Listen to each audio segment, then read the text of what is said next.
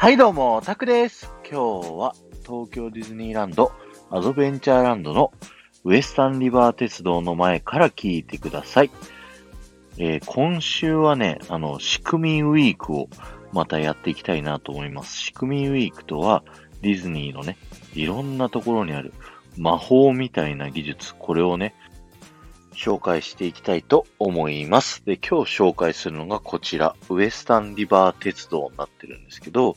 えーウォルト・ディズニーはね、あの、機関車がすごく大好きだったんですよね。それは、ご自身がね、子供の頃に住んでたミズーリ州のマーセリーンという町がね、あの、汽車がね、駅が近くにあって、ウォルトはちっちゃい時からね、その汽車を見てるっていうのが好きだったんですよね。だから大人になった後も、えー自分の家のね、庭に小型の機関車の模型を作って、それを走らせてるっていうようなね、人だったんですよ。だからディズニーランド自体も作った時にね、カリフォルニアのディズニーはパークの外周をずっとね、ディズニーランド鉄道が一周しているというような形になっているんですね。で、この、えーウエスタンリバー鉄道、えー当時のね、ウォルタのこだわりがあるということで、本物の蒸気機関車になっております。蒸気機関車っていうのはね、水を沸騰させて、そこでできた蒸気を使ってね、汽車を走らせているんですけど、そのね、蒸気を作るための燃料っていうのかな。それ自体はね、本来だと石炭とかを使ってる機関車が多いらしいんですけど、このウエスタンリバー鉄道の場合は灯油を使っているんですね。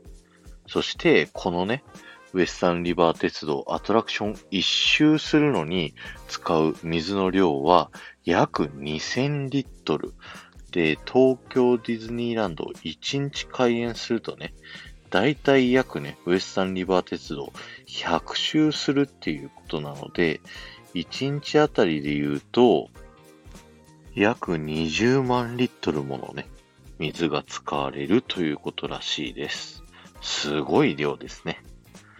今日は終わりです。ありがとうございました。この放送が面白いと思った方は、ぜひハッシュタグ、ディズニー副音声をタップしていただいて、他の放送も聞いてみてください。そして、前回の放送から今回の放送までで、コメントいただけた方のお名前をお呼びしたいと思います。テトリスさん、すみれさん、キムルナさん、リボンちゃん、まやままみさん、こじらぼさん、ピコリンさん、デタラメさん、ゆうまさん。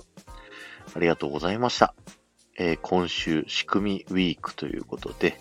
えいろんなね、アトラクションの仕組みを紹介したいと思います。これのことについて知りたいとかね、リクエストとかあれば、よかったらコメントやレターなどで教えていただけると嬉しいです。